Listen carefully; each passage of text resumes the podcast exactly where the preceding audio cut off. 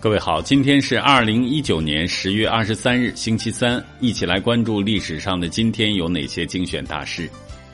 一九零四年十月二十三日，北洋女子公学创办。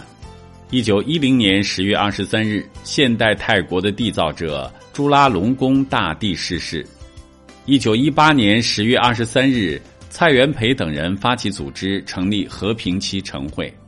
一九三一年十月二十三日，左翼电影运动开始。一九三八年十月二十三日，日军占领广州。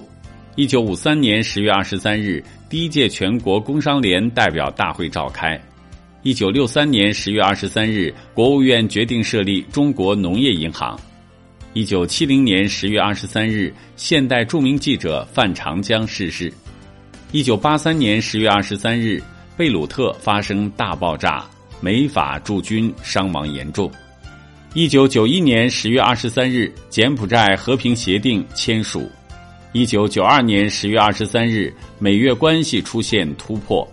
一九九三年十月二十三日，杨浦大桥建成通车。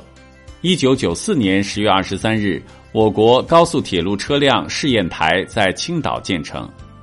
一九九五年十月二十三日。应移植世界首例电动心脏。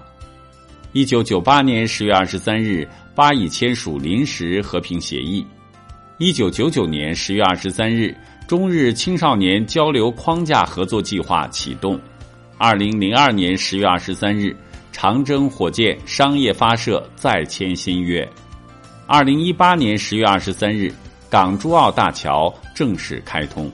好了，以上就是历史上的今天精选大事的全部内容。感谢您的关注。想了解更多精彩内容，欢迎您订阅微信公众号“冯站长之家”。喜欢请转发以及点赞。